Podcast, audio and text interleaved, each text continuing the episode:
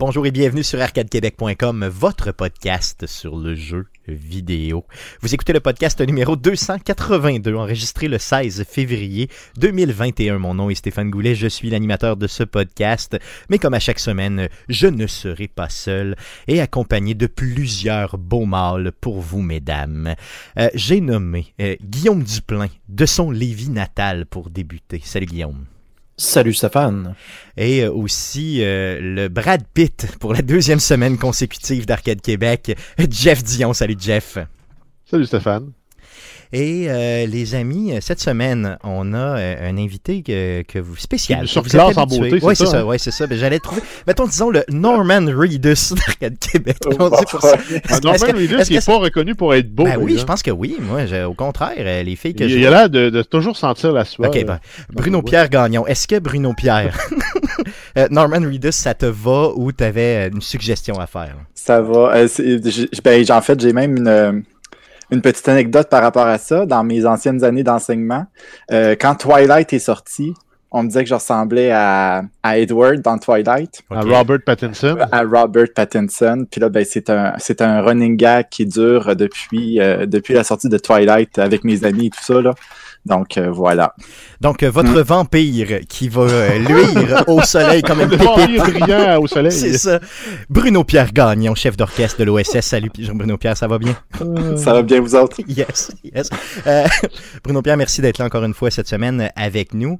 Euh, tu vas euh, nous entertainer au niveau du sujet de la semaine. On garde, on garde ça un petit peu flou. Puis on y Mhm. revient tantôt. Donc, tu restes avec nous, bien sûr, pour tout le podcast comme il est de mise.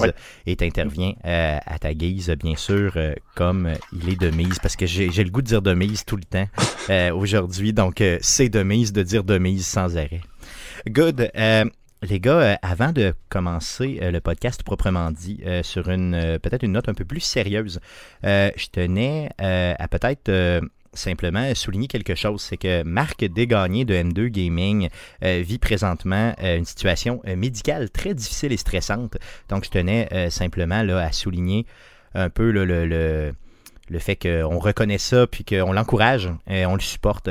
Euh, donc, euh, Marc, si tu nous écoutes, euh, on te supporte là-dedans. Puis, si tu as besoin de nous autres, de n'importe quelle façon que ce soit, autant podcast que amitié, euh, on est là pour toi, simplement. Donc, et on espère que cette situation médicale-là, difficile, va un peu t'avantager à long terme. Donc, euh, des fois, c'est ce que ça fait. En tout cas, je sais pas quoi dire. Je suis mauvais là-dedans, mais je tenais à le souligner simplement. Donc, Marc, on pense à toi. Euh, good. Euh, euh, sinon, pour ce qui est des 12 défis de Stéphane, cette semaine, j'ai reçu le fameux jeu à 22% sur Metacritic. D'ailleurs, en passant, il n'est pas à 22%, mais à 21% sur Metacritic. Donc, Fast and Furious Showdown, je l'ai reçu, je l'ai acheté sur eBay comme un vieux. Donc, je l'ai reçu sur eBay comme un vieux. Et je l'ai je l'ai installé sur ma PlayStation 3. Mais j'ai pas eu le cœur encore d'y jouer. Donc j'ai pas j'ai vraiment pas eu le cœur de commencer à y jouer. Il va avoir, il va avoir un Twitch là, là-dessus. Oh oui, tout à fait. Euh, ben, il y aura un Twitch, je veux dire, de quelques heures seulement. Parce que là, je veux pas non plus. euh, Ah non, le faire au complet, ça va être pénible. c'est ça. C'est parce que je pense que les gens pourraient mourir en me regardant. Mais oui, effectivement, il y aura un Twitch par rapport à ça. Euh, il va falloir juste peut-être que j'ai le, le support là, de, de, de Guillaume euh, éventuellement Mhm. pour. euh, Ou re- encore une vidéo compilation des meilleurs Ouais. moments euh, du jeu. Ça, ça pourrait être ça aussi, ça pourrait être ça aussi, effectivement. Mais euh, je pense que je vais y aller plus pour un Twitch live, là, parce que là, je vais me familiariser un petit peu avec euh, la médiocrité du jeu. Ah, mais ça aurait été drôle de, le- de- de le découvrir sur un Twitch d'une heure, une heure et demie, mettons. Ok, good. Faisons ça. Ouais, ok, good. Good, good, le jeu, première Je, fois, je pars, puis- ça, ok. Puis je sacre tu avec finis le Twitch en vomissant d'une poubelle, puis on le sait que six mois après, ben, tu vas avoir l'achievement d'avoir complété le jeu. Ok, good. Euh, je fais ça dans les prochaines semaines, donc je vous en parle avant. Euh, je, vous, je vais caler la shot, là, histoire de dire, bon, c'est à telle heure, telle journée. Euh, c'est une très, très bonne idée. Merci, les gars, de contribuer à m'humilier comme euh, c'est le cas à chaque semaine. Euh, good, euh, sans plus tarder, j'aimerais qu'on puisse passer à la traditionnelle section du podcast. Mais qu'est-ce qu'on a joué? Mais à quoi tu joué le jeune? Cette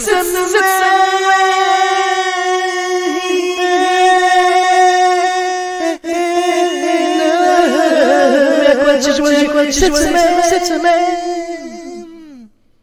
Avec de l'espoir. Avec de l'espoir. L'important, c'est de se faire rire. Le reste, ça vient tout seul. Donc, euh, euh, on commence avec Bruno Pierre. À quoi tu joué cette semaine? Je sais pas, je sais pas comment, je, je sais pas comment commencer avec ça. J'ai chaud, j'ai chaud, Bruno Pierre. Est-ce que ton, ton oreille de, de, de, de musicien a saigné un peu? C'était le but. Ah, on, on a l'habitude. Oui, ok, t'as l'habitude déjà, donc euh, Ouais. ça va t'en prendre plus Ouais. que ça. Oui, en effet. Donc, on t'écoute. Donc ça, c'est des années d'enseigner la flûte à bec qui parle. Ah, ben oui, aussi. Entre autres. Entre autres. Y a-tu un instrument plus désagréable que ça, qu'une flûte à bec en, une flûte à bec en plastique jouée par un enfant de deuxième année? Mais dis-toi une chose, Bruno Pierre, euh, tu m'as pas eu comme élève. Parce que j'étais le, je suis la personne en musique la plus mauvaise de l'univers. Tu sais, genre, il, il- mettons, il devrait avoir un mot dans le dictionnaire qui dit, tu sais, mettons, t'es mauvais en musique, si t'es un Stéphane Goulet, tu sais, ou tu fais un Stéphane Goulet, ou tu. Peu importe, parce que j'ai j'ai aucun, aucun, aucun talent. Euh, la flûte à bec, la guitare, j'ai essayé l'harmonica aussi. J'ai même un livre d'harmonica ici.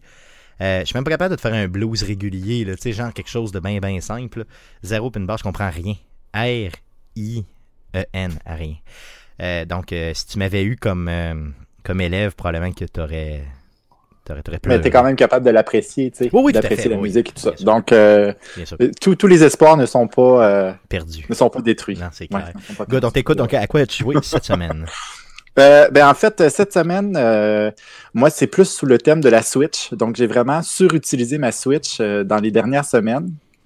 Euh, le dernier jeu en liste, c'est euh, euh, Merci à la planque, d'ailleurs, que je les aime d'amour. Je plug un petit peu la planque. J'ai, acheté le hum, 3D World et le Bowser's Fury. Donc, j'ai joué un peu à ça avec ma blonde. On a commencé le 3D World. Euh, j'ai pas encore commencé le Bowser's Fury, mais j'ai bien, bien hâte de commencer. Là, apparemment que j'ai vu de bonnes critiques là-dessus, donc j'ai vraiment, vraiment, vraiment bien, bien hâte de le voir, de pouvoir explorer le monde ouvert. Là. Euh, ça risque d'être bien intéressant. Sinon, euh, j'ai joué, euh, et oui, là, je, je me repens, je n'avais jamais joué à Zelda Breath of the Wild. Et là, j'ai commencé cette semaine à jouer à, à Zelda Breath of the Wild. Donc, euh, le grand monde ouvert, l'exploration, c'est super le fun. Euh, Il y a le côté négatif. Moi, je, il y a bien des personnes qui aiment ça, là, mais moi, le- le- le- la durabilité des armes, là, ça me. Ouais, ça tape, me, hein. Ça tape Ah, d'aplomb, hein, c'est clair. ça, ça me, ça me, ça me. Et voilà, on va arrêter ça, on va arrêter ça là. Euh, par contre, tout ce qui est l'exploration, le monde, les personnages euh, qu'on découvre, etc. là, L'histoire aussi, même si il y a pas, euh, tu sais, c'est pas, on, ne réécrit pas l'histoire là, mais juste de- de- d'explorer puis de, de, de vivre cette histoire-là, c'est quand même très intéressant. Mais moi, Et, moi aussi, je euh, l'ai acheté dernièrement, Breath of the Wild, Oui. parce que euh, je l'avais eu à la sortie avec la Switch. Et euh, depuis, je me suis séparé. Donc, c'est euh, mon ancienne copine qui a gardé euh, la copie physique. Donc, j'ai racheté. la, la- la- je l'ai racheté dernièrement, là, je te dirais. C'est peut-être, mettons, fin 2020. Ben, il est en spécial un peu durant ça. le temps des fêtes, à là, à ça va. 53 et quelques. C'est ça, c'est ça. C'est- là aussi que j'ai sauté sur l'occasion parce qu'habituellement, on s'entend que les jeux de Switch, ça descend pas bien, bien. Ça reste pas mal à 80 tout le temps. Donc, même après 4 ans de sortie. Yes, mais celui-là vaut la peine quand même. Puis pour Oui. 50 pièces, je me disais, euh, c'est certain que si t'embarques dedans, puis que tu y mets un nombre d'heures X, même si c'est dans 3 ans, dans 4 ans, euh, le 50$ va être tellement, tellement bien rentabilisé qu'il y a zéro stress. Donc je l'ai acheté moi aussi euh, dans cette vente-là, là, dans le temps des fêtes, de mémoire. Mm. Non, c'est vraiment un bon jeu. Puis, je le recommande à- à- au monde qui aime, qui aime explorer, juste voir, explorer, faire des shrines. euh, c'est c'est vraiment intéressant. C'est vraiment, euh, vraiment, vraiment bien fait. une Switch, ça te prend ça. C'est tout. là. Oui, c'est aussi oui. simple que C'est ça. un indispensable. Yes. Puis le dernier jeu que j'ai euh, que j'ai joué, que j'ai euh, complété, c'est Fire Emblem Three Houses euh, sur la Switch également. Donc euh, les trois écoles, on a le trois personnages à choisir. Euh, L'histoire est quand même euh, un peu difficile à cerner.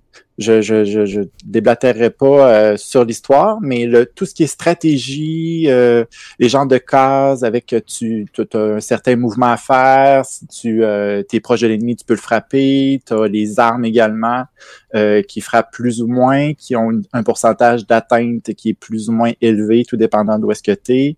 Euh, J'aime bien ça, tout ce qui est Shining Force, euh, ces jeux-là de stratégie, là, euh, j'aime bien, bien, bien ça. Puis là, ben, avec le Tree Houses, j'ai été bien servi avec le 60 heures de jeu, là, au moins pour juste une histoire. Puis euh, je sais qu'il y en a trois parce que ma blonde a fait une autre histoire. Donc moi, je me suis dit, ah, je vais faire l'autre histoire. Puis là, il en reste une à faire. Donc euh, Ah, ça vaut la euh, peine. ça, ça vaut la peine, ouais. La rejouabilité est vraiment intéressante de ce côté. Good, good. Puis en plus, tu joues avec ta copine, c'est quand même pas pire, ça. Euh, Ouais, tu ouais, peux ouais, t'expliquer les histoires que t'as pas faites, puis tout ça. fait que ça- Ouais. Ah, c'est le fun, c'est le fun, c'est vraiment trippant. Ouais. Euh, good. T'as joué à d'autres choses ou ça fait le tour de ce que t'as joué? Ben, non, c'est pas mal tout. Good. Pas mal tout, ouais. Good, super. Euh, on y va avec euh, Jeff. Jeff, à quoi tu joué cette semaine? Yes, ben c'est sûr que j'ai joué à mon classique. là. J'ai fait plusieurs games de Warzone. J'ai vécu mes frustrations. Euh, je sais pas pourquoi là, mais je joue comme une, une comme une merde depuis au moins deux semaines. Là, puis ça me frustre. C'est rendu à un point tel où je prends des breaks du jeu de quelques jours parce que je suis fâché. Mais ça, c'est à cause du jeu, c'est pas toi, hein, c'est le jeu.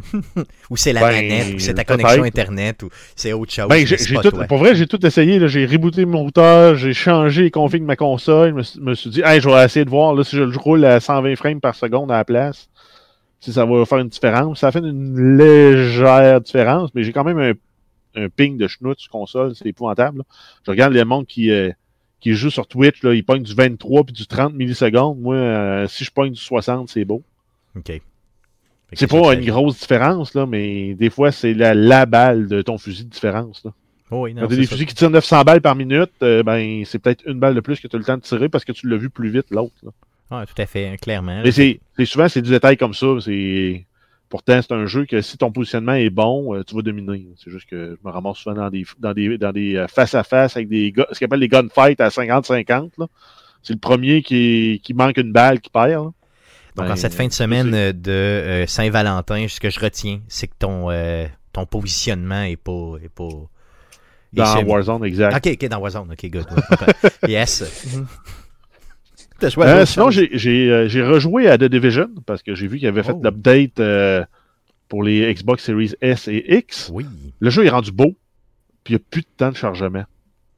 ça, ça doit être Ça, c'est merveilleux. là. Plus Yes. de temps de chargement. Ben, en fait, il en reste, là, mais on s'entend qu'on passe de tr- 30 à 40 secondes à 3-4 secondes. là. Là, on voit le jeu pareil Juste comme ça. Guillaume l'a vécu sur PC, mais là, on le vit sur Exact. console. C'est un peu ça. Là. Mais après, trois ans après la sortie. C'est ça. Sinon, euh, j'ai aussi, euh, j'en ai profité, je me suis dit, ah, je vais récupérer mes, euh, mes, mes accessoires de Resident Evil.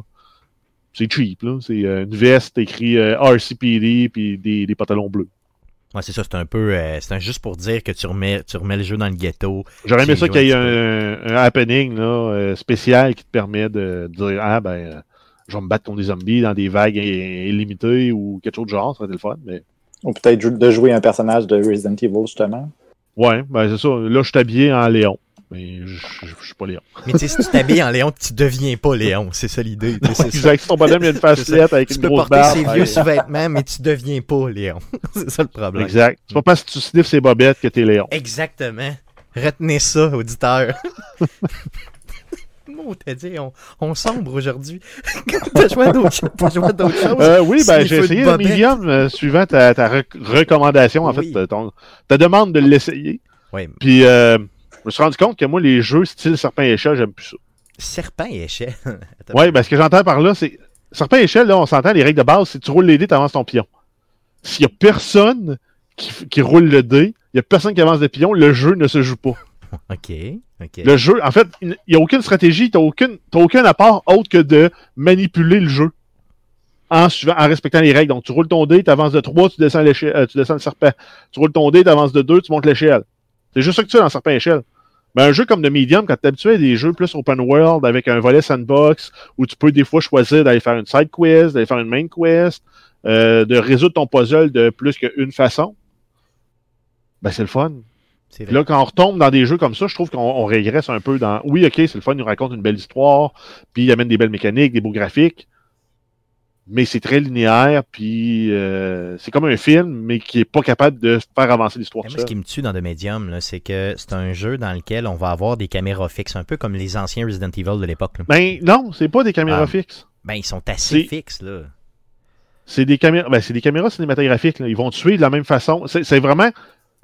Ils essayent de reproduire un effet de film avec les caméras. Tu Ouais. remarqueras, là, vrai. même une caméra fixe te suit. Elle va faire des elle comme- va faire des travelling, elle va faire des zooms. Un peu comme le Until Dawn euh, qui, avait, qui était sorti sur la PlayStation vrai. 4. Ouais, là. exactement, c'est un peu comme ça. Ouais. C'est plus comme Until Dawn que, mettons, comme les vieux, vieux euh, Resident Evil. Euh, vous avez raison, effectivement. Donc, un effet cinéma- cinématique qui, qui est pas super comme. Des fois, là, j'ai le goût de me retourner, tu sais, puis de regarder l'environnement, tu sais, de dire euh, qu'est-ce qu'est-ce Ouais, que con- c'est contraignant. C'est ça. Puis, mais là, ça je pense que ça rajoute au- encore plus au côté serpent à échelle. Ah oui, oui, puis ça, ça me, ça me tape, là, honnêtement. Je veux dire, le jeu, il est plaisant en termes de. Pas en termes de contrôle, mais en termes d'histoire. Moi, j'ai le goût toujours de continuer l'histoire, de voir un peu qu'est-ce qui s'en vient au niveau de l'histoire. Mais euh, on dirait que la façon qu'ils l'ont monté, euh, j'ai Ben, je sais pas, moi là, je, suis comme rendu qu'il faut que le jeu soit le fun, puis s'il y a une bonne histoire, tant mieux. Mais si le jeu est le fun, il peut être sans histoire. là. Ah non, non, mais moi, ça me prend une histoire. En tout cas, pour apprécier réellement un jeu, j'aime mieux avoir une histoire. Ça m'en prend pas Ouais, une. parce que moi, je vais, je, vais, je, vais, je vais- je vais taper dans une autre table, là. J'ai ressorti Factorio. C'est vrai, ah oui. ok. Le jeu n'a pas d'histoire, c'est un pur sandbox où tu construis comme tu veux, ce que tu veux. Ouais, ouais. Dans l'ordre que tu veux, tu crées euh, les, les- Là, je, je suis en train d'optimiser mes systèmes de train pour calculer euh, le, le- plus possible là, pour pouvoir faire des livraisons, entre guillemets, just in time. Donc, mes trains sont prêts à aller à mes stations pour se décharger, mais ils sont pas tout à fait rendus. Puis au moment où je n'ai de besoin, whoop, les trains se mettent en, en- en route. Euh, je suis rendu en train d'optimiser justement mon système ferroviaire, puis j'ai vraiment du fun à faire ça. Mais c'est exigeant en temps, c'est exigeant en concentration. Puis c'est totalement à l'opposé d'un jeu comme Medium. Oui, tout à fait. Non, non, clairement, là, c'était vraiment l'opposé extrême de ce jeu-là. là. C'est ça, c'est sûr, sûr, sûr à 100%. Euh, mais pour, euh, pour revenir à de Medium un peu, là, je pense qu'il faut que les gens soient avisés là, avant, mettons, de déplier pour ça. Euh, sachez que c'est Ben, moi, je, une dé- vieille je mécanique déplierais de pas jeu. en haut de 25$ pour, pour, Non, pour moi non plus. Moi non plus, vraiment pas. là. Je veux pas être plate, là, mais le jeu, il est beau, il est bien fait, mais il y a pas... Il y a pas... Il, j'ai- il manque un peu euh, de profondeur en termes de mécanique de jeu. Puis il n'y a aucun combat dans le jeu. Tu peux te faire. Non, mais ça, ça c'est une twist. C'est une twist qu'ils ont choisi, puis je suis capable de la respecter, ça. Oui, mais c'est Un peu comme Firewatch, t'avais pas de combat là-dedans. Là. Non, c'est vrai, tout à fait. C'est un excellent jeu quand même. Puis... Mais en même temps, je suis pas sûr que j'accrocherais dans un jeu comme Firewatch aujourd'hui si je le jouais après avoir joué à la panoplie de jeux open world, sandbox qu'on a eu. Surtout les qu'il n'y a pas de feu années. dans le jeu. Surtout dans faire. Firewatch, ouais, tu check, tu check les feux puis il n'y a pas de feu. Il y en a, il y en a des feux. C'est comme euh, tu joues à Baywatch puis il n'y a pas de plage. C'est comme, bon, je sais pas ce que je watch. Tu joues à Baywatch, il n'y a pas de babe. Good. euh, Jeff, ça fait le tour de ce que tu as joué? Oui. Yes, euh, on passe à Guillaume. Euh, Guillaume, Guillaume, Guillaume. Euh, Yes. la, la sensation du moment. Guillaume Duplain. Non, non, euh, Va- Valheim. Parle-nous de ça. Oui, ben écoute, euh, j'ai euh, j'ai poursuivi, mais, mais, ben, pas, pas beaucoup. J'ai pas mal plus torché euh, Path of Exile, là, je pourrais en reparler, mais euh, j'ai joué encore un peu à Valheim. euh, c'est vraiment la, la sensation de l'heure. Bizarrement, c'est vraiment, là, je, je pense que j'ai lu c'est un projet de quatre gars Quatre personnes, oui. qui, qui développent ça. Puis c'est quoi? Quelque chose comme un million de copies vendues déjà, ou millions deux, de copies deux depuis millions. sa sortie, puis ça fait quoi une dizaine de jours, là, donc imagine. Exactement. Wow. Pour un jeu qui est en euh, early access comme ça, donc euh, probablement qu'ils vont pouvoir engager euh, quelques personnes ou virer toute une brosse. ouais, Mais, c'est ça. C'est un ou l'autre ou les deux en même temps. Mais euh, dans le fond, c'est ça. C'est pour ceux-là qui ne le savent pas, qui n'étaient pas là la semaine dernière, c'est un, c'est une fusion de tout ce qui est du genre survival. Donc, autant les jeux en 2D comme Terraria euh, ou Starbound qu'un jeu comme Minecraft et les autres, je pense, c'est quoi? C'était Conan Exile, ce genre de jeu-là. là. Donc, un jeu de survie où tu es placé à quelque part. Sur ce cas-là, je pense que c'est une île. Tu es placé là, puis tu dois survivre carrément. Donc, euh, c'est toujours un peu comme, à- comme Minecraft. Tu, tu, tu ramasses des branches à terre, tu punches tes armes, puis tu ramasses euh, des matériaux pour pouvoir construire de l'équipement et des outils qui vont te permettre de pouvoir progresser, et, etc., etc. Donc, quand on parle d'une genre de fusion avec sur- euh, plusieurs personnes qui comparent ça avec Terraria, c'est que dans Minecraft, par exemple, le, mode survival, t'as pas vraiment de boss. T'as un genre de dragon à la fin, mais ça arrête à peu près là, puis t'as pas vraiment de, de, de beaucoup, énormément d'armes, puis tandis qu'un jeu comme Terraria, ben, écoute, c'est t'as du lot à mort, puis t'as un paquet de boss tout le temps à les tuer. Là, on dirait qu'ils ont un peu fusionné ces deux trucs-là. Donc, en partant, ils te le disent, t'as cinq boss à tuer. C'est ça. Donc, tu as un objectif clair qui est Tu de as un ces objectif, exactement, clair. Fait que là, puis là, il dit, ben, tu sais, euh, tu te rends compte assez vite de ce que tu as besoin pour faire apparaître le premier boss, que j'ai battu d'ailleurs. Mais c'est ça. Si- Si vous aimez pas le genre de jeu où ce que, ben, t'es tout le temps un peu dans une routine de, de- d'améliorer ton équipement, de ramasser des trucs, écoutez, euh, jouer justement à de médium ou un truc comme ça, là, ça vous aimerait pas ça. Euh, graphique, graphiquement, c'est vraiment bizarre. Tu, tu finis par apprécier ça, là, mais c'est vraiment laid et beau en même temps. Donc, les environnements, les jeux de lumière et tout, moi, je trouve ça beau, le- le- l'effet de la mer, mais les textures sont de très basse qualité pour faire un peu style euh, pixel art, si on veut. On sait apparemment que c'est un choix qu'ils ont, qu'ils ont fait. Mais c'est- c'est c'est vraiment un bon jeu. là. C'est sûr que je vais, je vais y jouer beaucoup plus, là, mais c'est ça.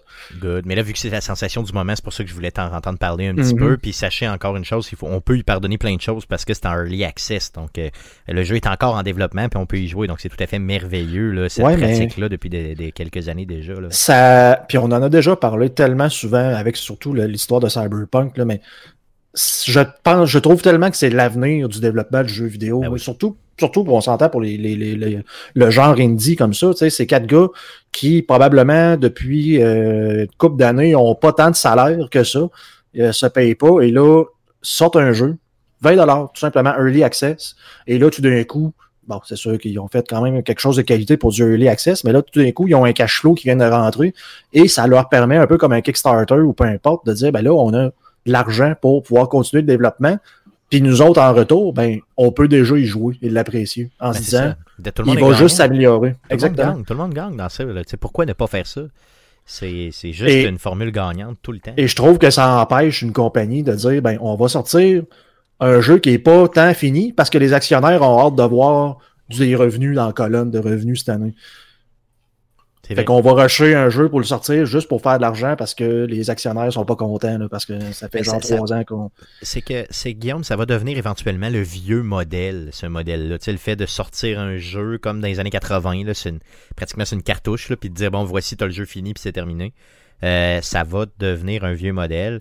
Le modèle Early Access ou jeu en développement continu là, va vraiment Ben- être euh, vraiment à la mode, je pense bien. Le problème qu'on a, c'est que quand c'est des jeux d'histoire, ben là, t'es un peu pris, tu sais. Puis je pense que c'est ça que CD Projekt avait, ont eu comme espèce de dilemme, tu sais, en disant si Cyberpunk, je le sors, puis que mon histoire, tu sais, on l'a vu, l'histoire, elle dure combien de temps, grosso modo, là, beaucoup moins que 30 heures, peut-être un coin 25, peut-être 20 même, euh, si tu la clenches, là. Donc, Mhm. euh, tu sais, c'est sûr que si tu le sors en early access, puis que les gens peuvent se taper l'histoire, euh, là, tu viens de scraper un peu le- ton espèce d'argument de vente. Là, je verrais pas ça non plus, exemple, pour un jeu comme The Last of Us. Euh, c'est un, euh, eux autres sont fourrés. là. Il y a comme une problématique, entre guillemets, là, au niveau du, du, du modèle. Mais pour tout ce qui est, euh, justement, euh, justement, à la Factorio, là, qui ont été en early access pendant quoi euh, 121 ans. Donc, ça a été assez long. Après ça, Valheim peut se permettre ça aussi. Donc, tu sais, il y a des types de jeux qui peuvent se le permettre, tant mieux. Mais pour d'autres types de jeux, c'est sûr que Cyberpunk il aurait pu carrément enlever l'histoire puis juste mettre du monde qui se promène dans la ville. J'aurais l'impression qu'il y aurait moyen de faire quelque chose justement en disant, tu sais, au moins la- le monde existe, les mécaniques sont là, on les fait tester. C'est vrai, c'est vrai. Puis Ben, il, il y a- il pourrait aller chercher. Ils ont quelque fait quelque chose du genre euh, Square Enix avec euh, Bravely Default 2.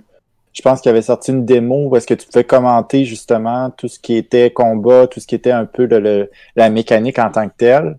Puis justement, les commentaires des, des gens qui avaient joué permettaient, ont permis de refaire des... euh, de tout peaufiner, euh, finalement. de tout peaufiner, puis de, de, de, de refaire des choses qui étaient peut-être plus, plus perçues comme négatives. Ben, puis je Donc pense que tu grosses vois, compagnies peut-être plus par là. mais c'est la preuve que ça se fait même pour un jeu où il y a de l'histoire. Mhm. Donc, euh, c'est très, très possible. Oui, donc, euh, clairement, clairement.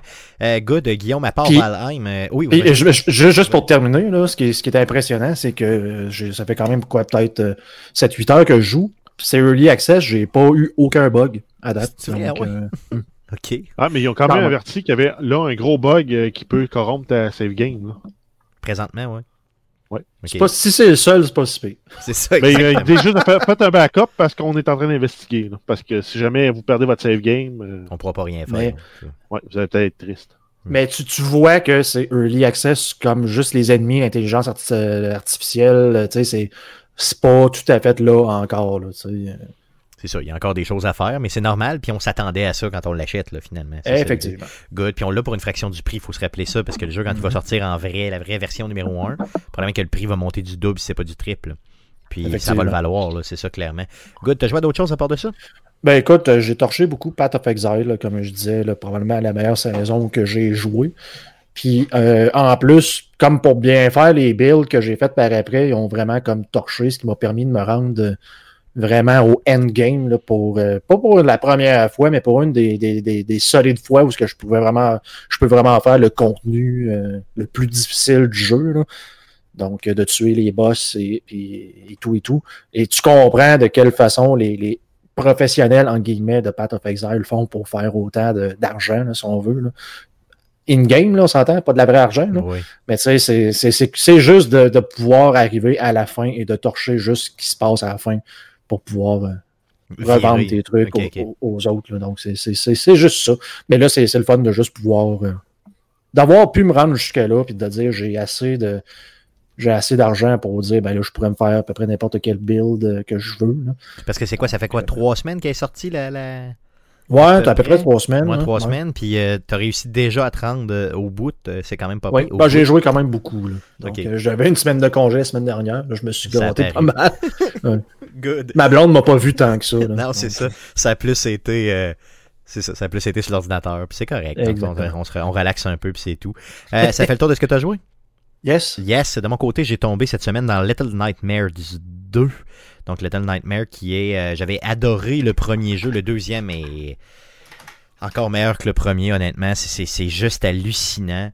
Euh, ce que j'ai aimé dans le jeu, c'est que, bon, pour ceux qui connaissent moins Little Nightmares, c'est un jeu, un side-scrolling, ok, avec une profondeur dans lequel euh, vous devez euh, amener votre petit bonhomme qui souffre toujours un peu, ok, euh, du point A au point B, euh, avec des puzzles à résoudre et tout ça. Donc, pour ce qui est des puzzles, c'est pas des puzzles très très complexes, mais il y en a certains, par contre, qui ont fait que je me suis gratté un peu la tête. Là, tu sais, c'est- correct. Là, c'est pas super tough, mais ils sont variés, les puzzles. C'est ce que j'ai adoré. Le jeu m'a pris grosso modo à peu près 7 heures à faire. Là, pas, pas, pas 10, mais pas 5. Là, vous voyez, donc à peu près un 6h30, 7 heures. Euh, la fin, OK? Euh, Il y a deux punch à la fin du jeu. Le deux, euh, c'est- juste malade. C'est choquant, mais c'est c'est hot. Là. Honnêtement, ça vaut la peine de se rendre jusqu'à la toute, toute fin. Euh, beaucoup, beaucoup d'émotions dans ce jeu-là. Donc, des fois, j'ai pas pleuré, là, mais j'ai, disons, été euh, secoué à certains moments. Là. Et là, ici, je pense euh, particulièrement à notre auditeur Bobby Poitras, qui est un grand sensible comme moi, et que je salue d'ailleurs. Bobby, joue pas à ça, parce que tu vas pleurer, comme moi. Donc, euh, j'ai pas pleuré, mais j'étais sur le bord en mots, t'as dit.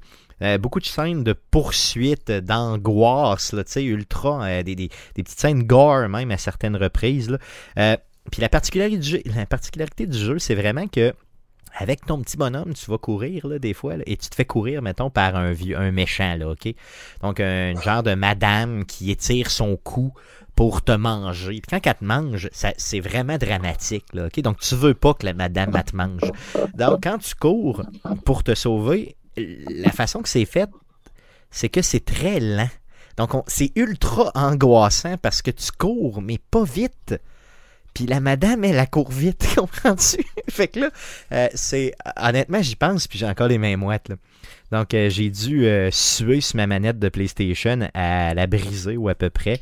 Il y a une mécanique aussi dans le jeu qui est super le fun où tu as deux personnages. Donc, mais tu peux pas switcher d'un à l'autre un peu comme dans Unravel, exemple. Donc, il y a un autre personnage que tu rencontres dès le début du jeu qui, euh, on le voit clairement dans les bandes annonces, c'est pas un spoiler, qui est le protagoniste du premier jeu. Donc, tu le rencontres et il t'aide à faire des puzzles. Mais tu peux pas le jouer, jamais dans le jeu. Et tu peux pas jouer à deux non plus. Donc ça, j'ai trouvé ça un peu louche, tu sais, comme s'il y a deux personnages et deux manettes. J'aimerais ça peut-être jouer avec quelqu'un, mais non. Euh, Il n'y a pas possibilité de le faire. Euh, ça, c'est un petit peu le côté poche du jeu. D'un autre côté, le fait que le, protagoniste du premier te suive dans à peu près toute l'histoire, Euh, c'est super bien fait là, et ça a rapport un peu avec l'histoire qui se déroule. L'histoire n'est pas super claire, il y a place à interprétation. Donc, euh, si un jour vous le faites, euh, revenez-moi, on pourra spéculer sur ce que j'ai compris de l'histoire versus ce que vous en avez compris. Donc, Little Nightmares 2. Euh, un petit peu cher, honnêtement, comme jeu là, sa sortie, là, 53$, c'est, cher, ok? Mais honnêtement, ça vaut la peine. Ça m'a redonné le goût de refaire le premier jeu euh, aussi. Donc, si vous aimez ces petits jeux-là, un peu à la Inside, Seven Sector, euh, allez chercher ça. C'est euh, vraiment, vraiment un jeu d'une qualité exemplaire. Little Nightmares 2. Euh, sinon, bah, j'ai joué à mes classiques, Immortal, que je continue toujours hein, pour mon défi. Donc, j'ai ramassé une coupe de trophées de plus cette semaine, donc j'avance tranquillement. Euh, sinon, de Medium, on en a parlé tantôt. Donc, ça fait le tour euh, de ce qu'on a joué cette semaine. Passons euh, aux nouvelles concernant le jeu vidéo pour cette semaine. Mais que s'est-il passé cette semaine dans le merveilleux monde du jeu vidéo? Pour tout savoir, voici les nouvelles d'Arcade Québec. Vas-y, Jeff, pour les news. Yes, euh, on commence avec euh, la série télé de The Last of Us qui sera sur HBO. On a eu l'annonce des deux acteurs qui vont jouer les protagonistes de l'histoire. On va avoir Ellie qui va être incarnée par Bella Ramsey, connue pour son rôle de Lyanna Mormont dans Game of Thrones. Et on va avoir Joel qui va être incarné par Mando, donc Pedro Pascal. Il va avoir son a de euh, aussi joué dans Game of Thrones. Oui, oui. Il s'est fait écrapoutir la face par The Mountain. On a, il a joué aussi comme euh, un des personnages principaux de la série Narcos. Et plus récemment, là, comme, Mandala- euh, comme Mando dans la série du Mandalorien, ou euh, comment il s'appelle euh, je souviens plus son nom. Yes. Donc, vous en pensez quoi de cette... Parce que là, on s'entend que si on vous l'apprend là, présentement, là, OK, vous êtes en retard. Vous vivez en dessous d'une roche. C'est ça, exactement. Parce que mon Facebook a été inondé. Mes réseaux sociaux en général ont été inondés euh, de ça pendant toute, toute la semaine. là. Je pense que tous les genres de mimes, ou en tout cas, ils ont- ça a tout été fait. Là, OK? Euh, je veux savoir, vous en pensez quoi euh, de ces deux acteurs-là versus euh, le choix des acteurs versus un peu le, le- le- le- monde de Last of Us. Bruno Pierre, t'en penses quoi, toi qui es un fan quand même euh, assez euh, important de la série de Last of Us? Ouais, ben, moi je dis, on, laissons la chance aux coureurs. C'est des bons acteurs. Euh, peut-être que le, le, le gars qui fait, euh, qui va faire Joel justement, euh, ils l'ont peut-être euh, pris justement à cause de The Mandalorian qui est populaire, donc ils voulaient peut-être euh, aller accrocher peut-être d'autres fans, Peut-être, ouais. euh, des fans de l'acteur. Donc on va aller voir ce projet-là, à quoi ça ressemble, puis qu'ils connaissent pas le jeu. Euh, la, la petite Ramsey, je sais pas encore pour euh, pour Ellie. J'ai hâte de voir.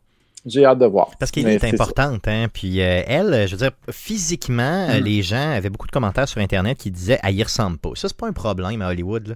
Je veux dire, tu sais, tu peux faire ressembler, je pourrais ressembler Ah, mais à Brad même, Pitt même demain si ça ne matin. ressemble pas, c'est même pas un problème. là. Justement, ça leur permet de dire on prend des personnages qui ressemblent pas, fait qu'on on est pas obligé de calquer sur l'histoire puis 100% du personnage. C'est vrai. Ouais. C'est vrai. On va mettre en vie, en image au- à la télé, l'univers de The Last of Us. Mm, Oui, tout à On peut le réinterpréter un peu. Ça va être de voir le- le- le- l'accent qui va être utilisé parce qu'on s'entend que c'est une britannique. Là, donc, euh, puis dans The Game of Thrones, si vous l'avez écouté dans la, la version anglaise, elle a un accent Oui. assez terrible. Merci. C'est clair.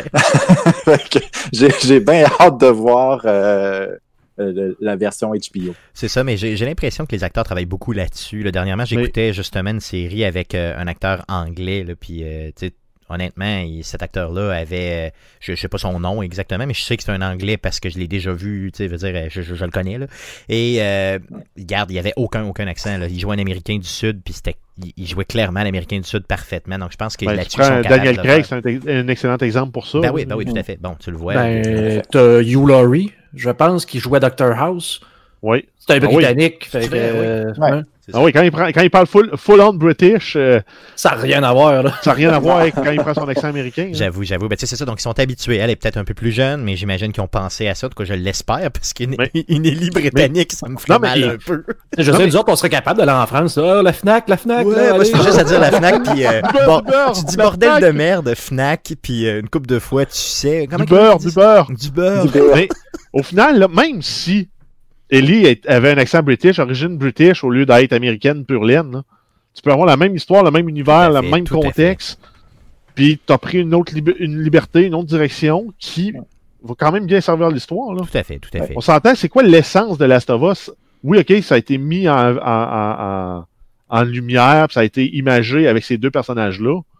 Il aurait pu prendre deux autres personnages qui ont interagi avec euh, tout le même, les mêmes- le même univers, nous conter une autre histoire de, de Last of Us, puis ça aurait marché. hein. C'est que, c'est que là, présentement, ils vont jouer, tu sais, ça nous est dit qu'ils vont jouer Ellie et Joel, tu sais, donc il faut qu'ils jouent Ellie Oui, et Joel. non, je sais. mais C'est ça. c'est pas- en quelque Mais part, ça, il- ça aurait il été peut prendre intéressant de voir d'autres personnages. Oui, ça prend d'autres personnages dans la série. Ouais. Ça en prend d'autres. Ouais. Ça, c'est sûr. Là. Puis il faut que Tommy soit là puis qu'il soit crotté. Là. Ça, c'est, En effet. clairement, je veux dire. Mais Mais encore là, le timeline, on, est obli- on, on peut être très avant ou très après les deux premiers épisodes. là. Tout à fait. Clairement. Mais, euh, mais là, tu sais, on nous dit c'est Ellie, donc il faut que minimalement il ressemble un petit peu. Puis il faut minimalement qu'elle, qu'elle- qu'elle agisse un peu comme Ben, elle. Là, tu sais. un peu. À ouais. part, à part le fait qu'elle doit être une femme, c'est le seul point de ressemblance qu'elle a. là. Après ça, il faut qu'elle respecte l'essence du personnage. C'est ça, tout à fait. donc, clairement. Elle peut ne pas y ressembler. Elle aurait pu prendre euh, une, une rousse euh, avec des, des, des, euh, voyons, des, des freckles abondants, puis ça aurait pu marcher quand même. oui, tout à fait, tout à fait. Puis Pedro Pascal, moi j'ai fait tout à fait confiance, honnêtement. Ben, Pedro dire, Pascal, là, que- c'est impossible de, de, de l'haïr, lui, en fait. Ouais, c'est ça. Lui, je veux dire, on l'aime tous, tout le temps. Euh, je veux dire, euh, puis c'est vrai qu'il joue dans Narcos, puis qu'il était tellement bon dans Narcos, c'est clairement. Moi, c'est là que je l'ai découvert, honnêtement, avec Narcos. J'avais jamais vraiment euh, vu ce gars-là avant, là, euh, au cinéma, ou, euh, ou peu importe où, là. Fait que, non, très très bon, honnêtement, très bon choix. Tant qu'il amène pas son casque de Mandalorian, on va être correct. Non, mais, euh, non, mais c'est parce que là, il a comme, il a comme appris de Game of Thrones. là, il s'est fait écrapoutir la face. Dans Mandalorian, il met un casque. c'est vrai. C'est protégé. Ouais. Là, c'est sûr qu'il va mourir avec la face écrapoutie s'il n'y a pas de, il y a pas de casque dans, dans, dans C'est sûr, c'est sûr. Donc, l'avenir nous le dira. Euh, donc, HBO. Par contre, on n'a pas de, euh, de date de sortie encore. Donc, ça va être la prochaine étape, je pense, c'est de annoncer qui sera le crotté de Tommy. Puis après coup, euh, donnez-nous une date. Puis euh, on est parti. Mais honnêtement, quand cette série-là va sortir dans les semaines qui vont, euh, précéder ça, vous allez en entendre parler. Mais je veux dire, beaucoup trop. Beaucoup, beaucoup trop. Vous en êtes, vous êtes avertis. Euh, donc, euh, tu viendras, euh, Bruno Pierre, pour qu'on spécule au maximum. Yes. Euh, Parle-nous d'autres choses, d'un autre film, de d'autres films, d'autres films. Let's go. Yes, on y va avec Borderlands, le film. On a Lionsgate qui confirme l'acteur qui va incarner le personnage Claptrap. Donc, le petit robot irrévérencieux sera incarné par nul autre que Jack Black. Mon frère? Ton frère? Mon frère ressemble étrangement à Jack Black dans certaines. Ben, euh, Je sais pas, en vieillissant, il, il- il ressemble de plus en plus à Ricky Gervais. Ouais, un peu, mais en tout cas, il y a beaucoup de gens, là, honnêtement, qui m'ont dit, il y a quelques années, qu'il ressemble donc bien à Jack Black, c'est épouvantable. Plus jeune, c'était Nicolas Ciccone. c'est là, après ça. il a fait une transition vers euh, Bla- euh, Jack Black. Puis là, il est rendu Ricky Gervais un peu. C'est ça, exactement. Donc, vous voyez un peu l'évolution de mon frère. On pourrait faire un show là-dessus, éventuellement. L'évolution de mon frère. Il serait pas fier de nous entendre parler de lui. Good. Donc, ça s'ajoute à d'autres, euh, ben, aux acteurs qui sont déjà confirmés. Yes, Donc, on avait déjà là Kate Blanchett pour Lilith, Kevin Hart pour Roland et Jamie Lee Curtis pour Donc, on prédit déjà un succès pour ce film-là, euh, en espérant que ça en, ça en soit un, parce que la franchise, euh, moi, je l'adore. Donc, euh, j'espère que ça va être bon. Euh, sinon, une autre franchise de jeux vidéo portée au Yes, cinéma, on a Sonic le Hérisson 2, le film. Paramount et Sega ont annoncé que le film sortira le 8 avril 2022. Donc encore un peu plus d'un an avant d'avoir le deuxième film là, de Sonic. Yes, et le, le film est tourné euh, en partie, en très très grande partie à Vancouver. Euh, il le tourne présentement, donc euh, je veux dire, c'est- et là vous allez avoir tous les acteurs, les mêmes acteurs dans le premier qui, qui reviennent, dont Jim Carrey tout ça, donc merveilleux. Donc euh, 2022. Euh, sinon, une date de sortie pour le nouveau Ratchet Clank. Yes, donc Ratchet Clank Rift Part sortira le 11 juin 2021 en exclusivité sur la PlayStation 5. Yes, donc ça, ça va être un jeu euh, achat numéro un pour moi. Ça va peut-être être le jeu euh, que je vais avoir précommandé et que euh, je vais me torturer à ne pas faire pendant un mois. Donc, ça pourrait m'avantager parce que c'est en plein milieu de l'été. Donc, imaginez, de juin à juillet, j'ai pas le droit de le faire. Je pense que ça pourrait être pas pire. Donc, je vais y penser, mais ça risque d'être ce jeu-là que je vais choisir pour me faire, me faire mal Faire mal. Yes. Good. Mazo choses? qui ressort. Oui, tout à fait. Euh, sinon, il va être King- Kingdom Hearts qui va arriver pour la première fois sur PC, donc à partir du 30 mars 2021 sur le Epic Game Store exclusivement.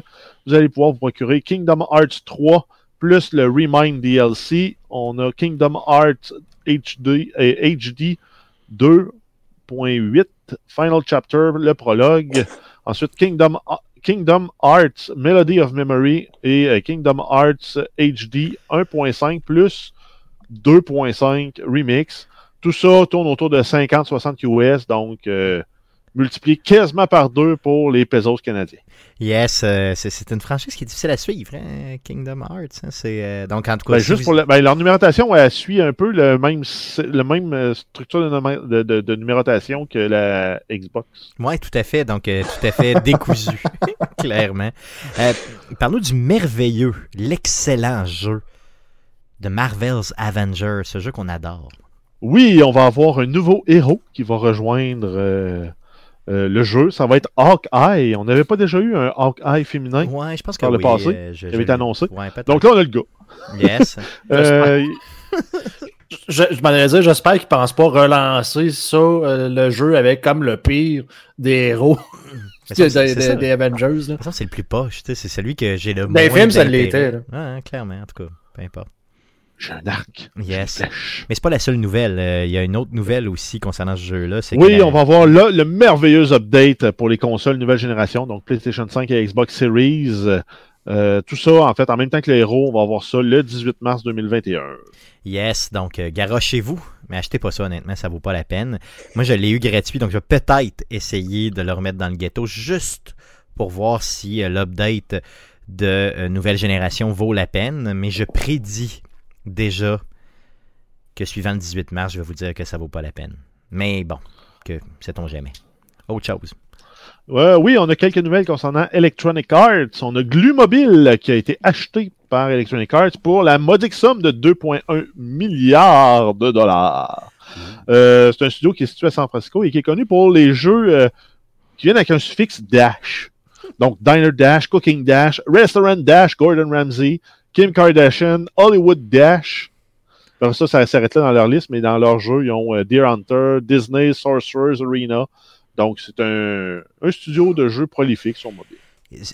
Là, où je vous disais la semaine passée que euh, euh, le studio euh, Gearbox, donc ceux qui font Bor- Borderlands qu'on parlait tantôt, ont été vendus pour 1,3 milliard. La semaine passée, je me, disais, j'avais eu la réflexion en disant, me semble que c'est pas beaucoup.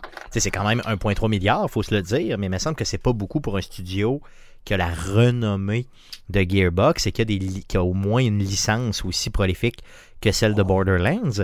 Euh, je pense que là, cette nouvelle-là d'Electronic Arts qui achète euh, le studio Glue Mobile que je ne connaissais pas, là, ok, pantoute. Ouais, mais ça, c'est parce qu'il était un, euh, un ignore. Ben, parce peut-être que là, que je suis ignorant, là, possiblement. Mais l'univers je- du jeu mobile à imprimer de l'argent, là, Ouais, ouais. C'est dans les tops. C'est dans les tops, ok, good. Eux autres, ils impriment de l'argent avec tous les jeux qu'ils font, puis c'est pas... euh, la majorité de leurs utilisateurs, là, c'est qu'ils ont, ils ont, ils ont réussi à cibler ce qu'ils appellent les whales, Ouais. que les autres vont dépenser un 1000 pièces pour... Tu vas en avoir un qui dépense pour 1000 joueurs qui, qui dépensent pas une scène. Ouais, ouais, non, je comprends. c'est ceux-là qui vont faire, qui ont des revenus de fou, puis qu'ils peuvent être achetés pour 2,1 milliards. OK, OK, good. Mais en tout cas, regarde, tant mieux. Tant mieux pour eux autres, mais euh, c'est quand même beaucoup d'argent, là, 2,1 milliards pour un studio. Là. Ouais, c'est l'expertise mobile plus la valeur que l'argent que ces franchises-là ra- rapportent couramment. là. Tout à fait, tout à fait. Ben, je, je le crois, je crois que ça vaut ça. Euh, D'autres nouvelles concernant Electro- Electronic Arts, EA. Yes, on a aussi une autre machine à imprimer de l'argent. On parle de Apex Legends qui aurait généré plus de 1 milliard de dollars en revenus depuis la sortie. Donc, c'est un jeu qui est sorti le 4 février 2019. Donc, il vient de souligner, euh, il y a un peu plus que deux ans, en fait, ce jeu-là. Et c'est un jeu qui sera disponible aussi sur la Switch le 9 mars 2021. Yes, donc imaginez, il va embarquer sur Switch, il va faire encore plus d'argent. C'est tout à fait. Qui est un jeu free-to-play aussi. Yes, oui, tout à fait. Il fait du cash en vendant des skins puis des, euh, des Battle Pass. Hum, ah oui, puis euh, il le fait très bien d'ailleurs. Euh, Parle-nous de Cyberpunk. Euh, yes, ben en fait, si on se souvient, là, on avait parlé la semaine dernière que CD Projekt Red euh, euh, s'était fait voler de leurs données, donc des, euh, des données internes, euh, des, des mémos internes, des données en lien avec les euh, ressources humaines, mais aussi le code source de plusieurs jeux, dont Cyberpunk 2077, The Witcher et Gwent. Et les hackers demandaient une rançon au studio et leur laissaient 48 heures pour payer. Sinon, ben, il il avait dit qu'ils vendraient tout ça aux enchères. Euh, donc, le 10 février dernier, les hackers ont volé, euh, qui ont volé les données, ont mis aux enchères sur le dark web. Euh, ils avaient débuté les enchères à 1 million de dollars US et ils les auraient apparemment vendus pour 7 millions de dollars US. Aïe aïe. Donc, euh, Ouch. et depuis, plusieurs des fichiers qui ont été retrouvés sur les plateformes de contenu comme euh, 4chan et Mega.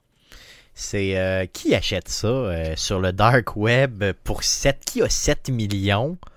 À donner à des gens qui ont volé des choses sur le dark C'est- web en fait, c'est une compagnie c'est pas 7 concurrente. millions qui ont été Ouais. donnés. OK. C'est l'équivalent de 7 millions en Bitcoin de gens qui les avaient au moment où le Bitcoin valait rien, probablement.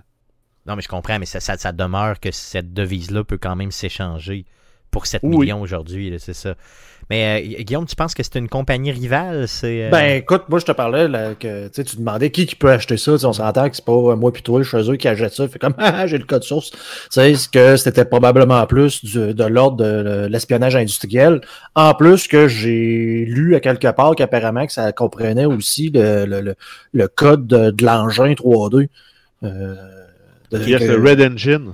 Exactement. Donc, probablement plus une entreprise qui se dit ben j'aimerais ça euh, 7 millions pour avoir cette technologie-là. euh, c'est pas cher, on va pouvoir garder le code puis euh, carrément le prendre. là. Ouais, exact. Mais 50 développeurs pendant un an, ça vient de te coûter 5 à 6 millions. Là, Ouais, c'est ça. Puis c'est euh, là, tu tu as, juste à mettre une gang d'une dizaine. Ils vont faire le reverse, euh, reverse engineering de tout ça en ayant le code source. C'est beaucoup plus simple. C'est ça. Ils vont être capables de prendre les bons morceaux, les, transpor- les transposer dans leur, euh, dans leur engin. Puis, Puis tu sauves, tout, tu sauves tout ce temps-là aussi, là, donc euh, c'est peut-être un investissement de leur part. Pensez-vous que ça peut être un gouvernement qui a acheté ça pour une de ces compagnies? Pensez-vous que ça peut aller jusque-là? Ça- Ça, pour, ça, ça, ça me surprendrait pas que ce soit une compagnie chinoise, mais ça me surprendrait pas non plus que ce soit une compagnie. euh, Ça peut être des Russes, ça peut être. euh, Ouais, c'est ça. Non, c'est clair. Ben, vous Prends, écoutez, no- prends tout ce qui est raciste, dis-le. Ouais, c'est ça, exactement. Ben, vous écouterez notre autre podcast. euh, notre autre podcast va s'appeler Conspiration. Euh, donc, ça s'en vient dans les prochaines semaines. On va parler de Russes et de Chinois. Euh, good. et de Dans- 5G. yes, et de 5G en malade mental, ça c'est sûr. Euh, sans, sans oublier la COVID. Euh, good, donc euh, bon ben regardez, c'est c'est fait, donc ça a été vendu simplement. Donc passons à autre chose, allons-y pour Nintendo. Euh, oui, on a un documentaire euh, qui va être euh, disponible sur Crackle. C'est un documentaire qui se, nomme Playing with Power et c'est des personnalités importantes du monde du jeu vidéo qui font partie de la vidéo. On parle ici de Reggie Fils-Aimé, l'ancien PDG de Nintendo of America. On a Nolan Bushnell, le fondateur d'Atari. Phil Spencer, dirigeant d'Xbox. On a Tim Kalinske, ancien PDG de Sega. C'est un documentaire qui sera disponible sur la plateforme à partir du 1er mars 2021. Yes, et si je me souviens bien, euh, corrigez-moi si je me trompe, mais Crackle c'est gratuit. Hein? Donc c'est un- c'est un- c'est une plateforme de streaming complètement gratuite. En tout cas, à moins que ça ait changé depuis le temps.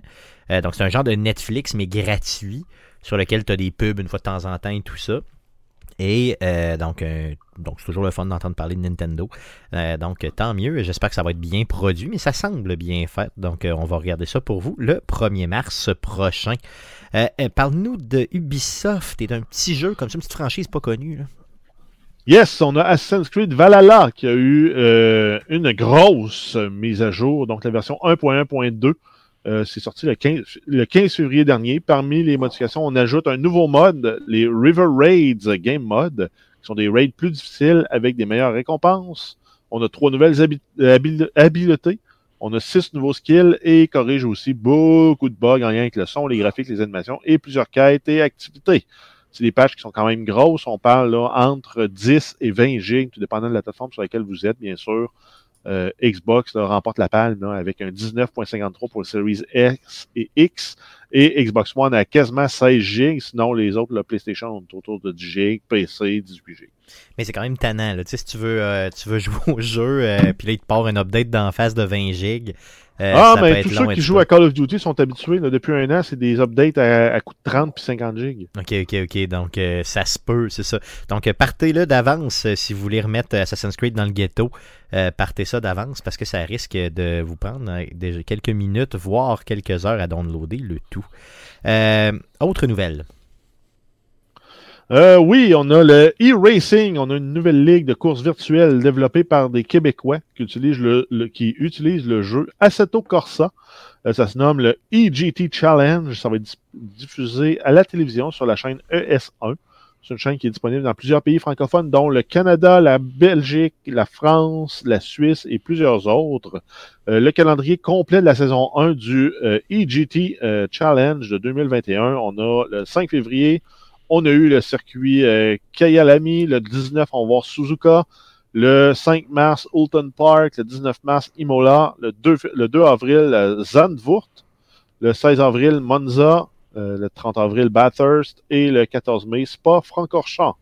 La saison 2 débutera en septembre 2021. Donc, vous pouvez aller sur le site web euh, de l'événement pour regarder le calendrier.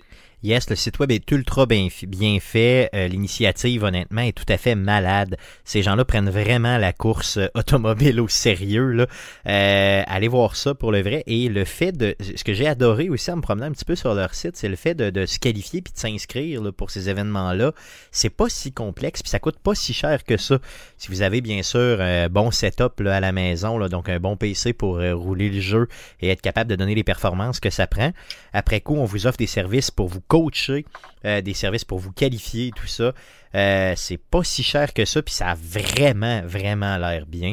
Euh, puis en plus, ils vont passer à la vraie TV, imaginez donc, avec du, du, du un sport, tout à fait, parce que toutes les courses sont arrêtées déjà, donc c'est sûr qu'il va y avoir de la place pour le e-sports là-dedans.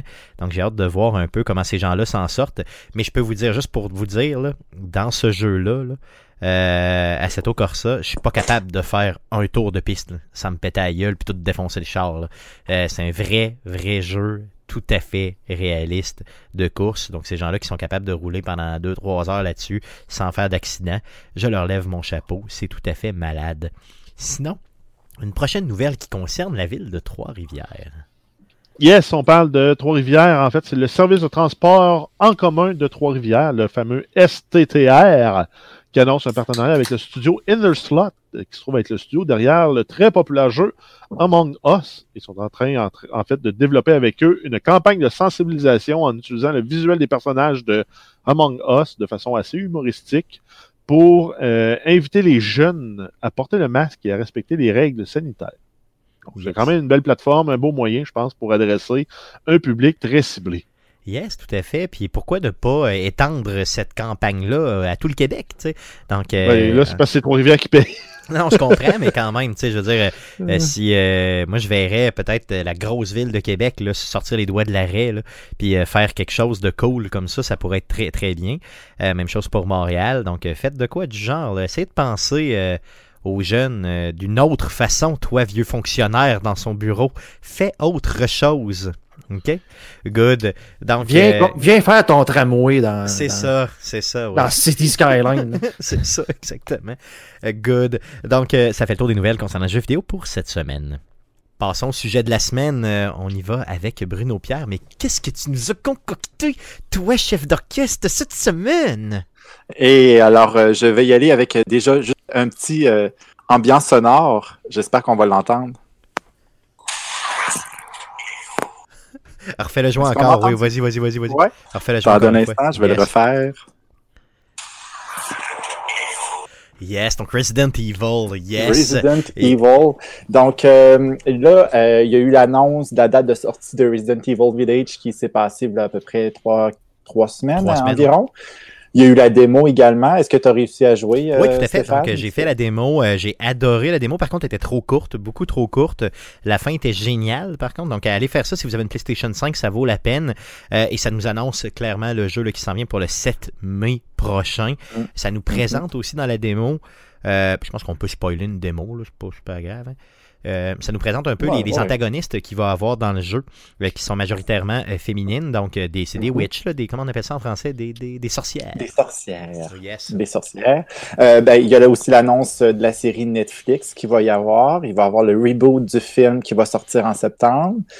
Euh, donc là, je me suis posé la question pourquoi la franchise Resident Evil, qui, est, qui a commencé en 96, est encore aussi populaire puis attire autant encore le monde après 25 ans, euh, suite à toutes ces déclinaisons, les films qu'il y a eu, qui étaient... euh, Qui étaient je- vais en parler durant la chronique, là. Yes. Mais euh, voilà, donc euh, les films, la série, pourquoi après autant de déclinaisons, 25 ans après, on aime encore Resident Evil? Puis là, moi, ma première question, c'est est-ce que vous avez joué au Resident Evil, les premiers, les derniers? Qu'est-ce que c'est quoi votre expérience avec les Resident Evil? Euh, vas-y, vas-y, euh, Jeff, euh, commence, débute avec ton expérience. On va y aller avec Guillaume après, puis je vais terminer. Yes, ben, euh, en fait, je suis arrivé un peu sur le temps, moi, dans les Resident Evil. OK. C'est allé, euh, la première fois que j'ai joué, moi, sur GameCube. OK, c'est tu vrai, ouais, à ce point-là, c'était quoi Yes. Ben, en fait, j'ai pas, j'ai pas eu de PlayStation, puis ça sortait juste sur PlayStation au début. Ouais, ouais. Fait que là, j'ai joué, euh, je me souviens plus dans, dans l'ordre, mais je pense que j'ai fait le 2 en premier, j'ai fait le 0, j'ai fait le 3. Non, j'ai pas fait le 3, j'ai fait le 4 sur la Wii, le 5. Puis après ça, je suis comme tombé dans le néant. OK. Puis après ça, j'ai essayé un peu le, le dernier, le Resident Evil 7, Biohazard. Mhm. Puis j'ai réessayé, j'ai refait le 2, le remaster, puis je me suis pas lancé dans le 3 remaster. Good. Euh, Guillaume, euh, Guillaume, de ton côté, est-ce que c'est une franchise que tu adores? Est-ce que c'est une franchise que tu connais bien? J'ai j'ai pas souvenir d'avoir joué à aucun des jeux, puis je sais que les films existent parce que mon frère écoutait ça, donc j'ai peut-être vu genre 5 minutes d'un film. C'est pas le genre de. Le, le, le domaine de l'horreur en tant que tel, pour moi, c'est pas le. le- Tu sais, ça. J'écoute, mettons, un film d'horreur, puis ça me fait rire. Ben toi, je pensais que tu allais nous parler de ton amour des zombies. Parce que... Ouais, non, mais c'est ça, tu sais, j'ai- il me manque une partie de. Quand je suis né, on m'a pas donné, genre, la partie de l'émerveillement. Tu sais, c'est. Je, je m'éver- émerveille pas devant rien. Fait que, tu sais, je me- un, un truc d'horreur comme ça, ça me fait comme juste comme je vois de quoi, mettons, comme une madame morte qui est supposée de faire peur, puis je vais partir à rire en disant check là. Genre, fait que non. Elle est morte, mon petit câble. Dis qu'est-ce qu'elle a fait là? Tu sais, c'est ça, la cruche, elle s'est fait avoir. OK. Resident, Evil, mais de mon... écoute- Resident Evil de mon Mais côté. moi, ben, écoute, c'est parfait, tu vas m'en apprendre euh, tout. Ben Yes. Oui, tout à fait. Yes. De mon côté, Resident Evil, moi j'ai joué le deuxième euh, sur PlayStation à l'époque. euh, et euh, d'ailleurs, en passant, euh, avant la franchise Resident Evil, ok, je dois, je dois me confesser, je ne pensais pas qu'un jeu vidéo pouvait te faire peur. Tu sais, pour moi, là, le Resident Evil 2, c'est lui qui m'a démontré qu'un jeu vidéo pouvait euh, te donner des, des, des sensations de, de, de, de vraiment de peur intense. Là, ok? Mhm. Euh, et je me souviens, dans Resident Evil 2, euh, t'es dans le poste de police, à un moment donné, tu tournes le coin, puis il y a un lecker qui, qui tombe du toit. là. Tu sais, les gens, qui, les, les gens de bonhomme qui ont. Qui sont, ils sont humanoïdes, mais ils sont plus animal un petit peu. Là, En français, les Ouais. lécheurs. les lécheurs. Donc, euh, il y en a un qui tombe du toit et euh, le cœur a failli m'arrêter. Et là, j'avais quoi, 17 ans, 16 ans, 17 ans? Sur PlayStation 1. Euh, et les graphiques étaient tout à fait horribles à l'époque, mais on réussissait quand même, avec notre imagination, j'imagine, Mhm. à avoir très très peur. Donc moi j'ai joué à celui-là euh, et je les ai, j'en ai fait une méchante barge. À un moment donné j'ai décroché un petit peu, peut-être euh, mettons 2008, 9, 10 là, dans cette Ouais. période-là un peu plus creuse que tu vas probablement aborder tantôt. Et Oui. quand Biohazard est sorti, j'ai retombé dedans et heureusement, je pense qu'ils ont vraiment repris la, la- la franchise en main là. Et ils ont fait un reboot. Ben, c'est pas un- tout à fait un reboot, mais c'est plus ça, ça, ça suit quand même l'histoire. hein. Mais euh, le fait de l'avoir fait en troisième personne et tout ça, c'est tout à fait génial. Et là, j'ai beaucoup, beaucoup d'attentes pour Resident Evil Village. T'en as pas fait un en VR? Euh, oui, ben je l'avais. oui, oui. Euh, Conan, notre ami Conan des Geeks Contre-Attaque m'avait fait essayer une démo VR de Resident Evil Biohazard, justement, dans Mhm. laquelle, dans cette démo-là, on, on t'assoit sur une chaise et tu bouges pas, OK? Tout ce que... L'as-tu fait, euh, celle-là, euh, Bruno Pierre? Euh, non, je l'ai pas fait. Ben, tu j'ai joué au, au septième, là, mais Oui. j'ai pas, euh, j'ai Mm. pas fait la démo. je te le dis, la démo, là, est malade mentale sur PlayStation 4. T'es assis sur une chaise, t'es menotté. OK? Et là, il y a une dame qui, euh, qui, si vous avez fait le jeu, vous la connaissez, c'est, une dame qui est dans le jeu, qui tourne autour de toi et qui, à un moment donné, en tout cas, il se passe quelque chose. Et je vous jure, là, j'ai crié comme une fillette de 3 ans apeurée dans un rêve. Euh, puis il a fallu qu'il m'enlève le casque parce que j'ai, sans joke, j'ai pas aimé ça. Là. Pour le vrai, j'étais sur le bord de m'évanouir pour le vrai. Et là, tout le monde riait, fait que c'est encore plus facile, c'est encore plus le fun, tu sais, quand tout le monde rit, quand on t'enlève le casque et t'as eu peur à pratiquement te chier dessus. Euh, c'est pas, c'est pas super. Donc, merci encore, Conan. Euh, J'apprécie. Mais vas-y, on te laisse aller avec justement la franchise. Ben, justement, la franchise, d'où est-ce qu'elle part? Euh, j'ai essayé de voir comment je pourrais parler de, de Resident Evil. Je me suis dit, ah, je vais parler de tous les jeux, mais j'aurais pas fini. On aurait fini, euh, je pense, la semaine prochaine. Euh, J'aurais pu parler de tous les films. Encore une fois, on aurait fini la semaine prochaine parce qu'il y a quand même eu beaucoup, beaucoup de films et en vrai et en animation, puis il va y en avoir encore d'autres. Euh, donc là, j'ai décidé d'y aller vers les origines de Resident Evil, puis pourquoi euh, certaines scènes également qui sont euh, qui sont dental, dental voyons, iconiques, on va dire, on va changer iconique, le mot, Pas- euh, iconique dans le- la série. Là, je le cherche le mot, Puis- je suis pas capable de le. Anthologie, anthologie, En- anthologie. ouais, Cal- Ah, man, come on. donc, Peu importe, peu importe, vas-y. en tout cas, ah, bref, voilà. Iconique. Euh, donc, le, les bases de Resident Evil, ça, ça part avant tout d'un film qui est sorti en 1989, qui s'appelle Sweet Home, qui est un film en japonais qui relate une, euh, une équipe de chercheurs qui enquêtent dans un manoir hanté. Puis là, ben, qu'il se passe des choses euh, qui, sont, qui sont un peu bizarres et étranges. Euh, puis le jeu Sweet Home, qui est basé sur le film, qui est sorti sur la Famicom en 1989, mais seulement au Japon. Puis, euh, il y a quelques années, là, ils ont réussi à le faire euh, avec une émulation et tout ça. Donc, si vous, si vous pouvez aller jouer, allez-y. Euh, c'est un RPG. donc, un role-playing game qui euh, un peu à la Final Fantasy. Donc, tu arpentes les, le manoir. Tu as certains personnages. Tu peux créer ton équipe laisser des personnages de côté, en prendre d'autres, etc. Euh, chaque membre de l'équipe a des pouvoirs spéciaux, donc euh, des capacités. Il y a un inventaire restreint aussi d'items. Donc, vous voyez un peu où est-ce que je veux en venir avec tout ce qui est, Est-ce euh, que, tu Resident combines, Evil. est-ce que tu combines Oui. des plantes pour être capable de te guérir? Non, les plantes, ça, ça vient vraiment dans Resident Evil, ça, plus que dans le Sweet Home. Mais dans le Sweet Home, admettons, il y a un personnage qui est capable de débloquer des portes, un peu comme Jill le faisait dans le Resident Evil 1. Euh, il y a quelqu'un qui, qui est équipé d'une torche, un peu comme Chris dans le Resident Evil 1 qui a un lighter. Euh, il y a une animation aussi dans le, le jeu Sweet Home qui ouvre une porte très lentement pour Oh. voir l'autre place, euh, comme dans les premiers Resident Evil. Donc, Capcom s'est beaucoup, beaucoup inspiré de ce, de ce jeu-là à la base. Et euh, Capcom voulait faire un jeu d'horreur à la première personne, OK.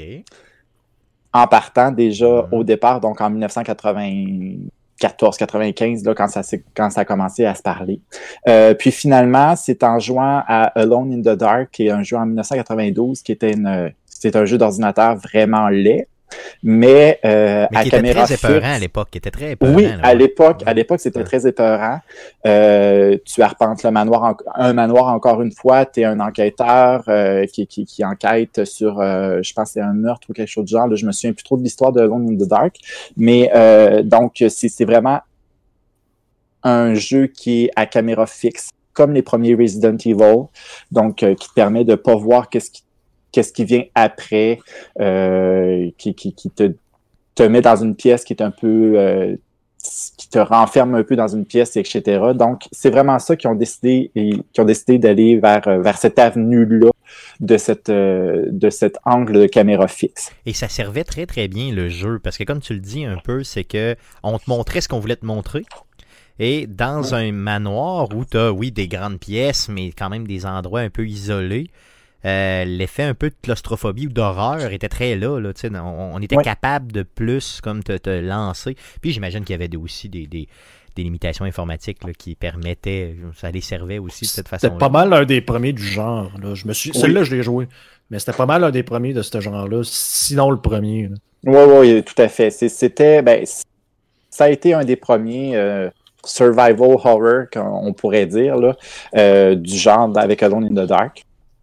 Et Capcom, ben, ils ont décidé d'y aller avec euh, un, un réalisateur, un créateur, Shinji Mikami, qui, à la base, j- euh, créait, était dans le département des jeux de Disney Donc, il a fait entre autres Aladdin sur la Genesis. Oh, ok. Euh, donc, des, des jeux vraiment plus familiaux. Puis, on décidé, ils ont demandé d'aller vers le jeu d'horreur euh, complètement, de changer à, à 180 degrés.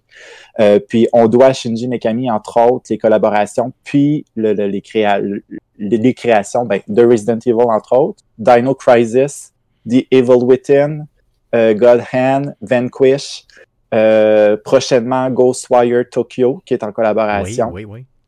Donc, euh, vraiment, Shinji Mikami, que plusieurs de l'industrie le considèrent comme le père euh, du, du genre survival horror. Donc, ils ont vraiment mis des bases sur le survival horror. Mais quand tu pars d'Aladdin puis tu vas vers euh, créer Resident Evil, on s'entend que t'es- t'as du talent. Là. Ca- t'as- tu maîtrises quelque chose que moi je maîtrise pas. T'as- tu think, think outside the Ouais, box, clairement, c'est clairement ça. vraiment. Donc le gars, euh, il, est, puis il est encore actif dans le jeu vidéo aujourd'hui, c'est ce qu'il faut retenir aussi. Tout là. à fait. Là, il fait plus des collaborations, je, je dirais, là, mais euh, oui, il est encore très actif. Puis je pense que les gens qui veulent aller plus dans le- les genres horreur euh, vont vraiment aller le voir, puis vont vraiment lui demander conseil.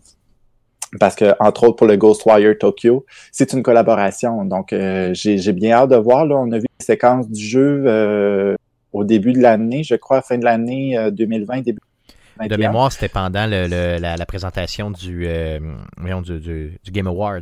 euh, de Ah mémoire, oui, c'est ça, oui, tout à fait, c'est en plein ça. Puis euh, j'ai bien hâte de l'explorer aussi, ce jeu-là. Fait que voilà.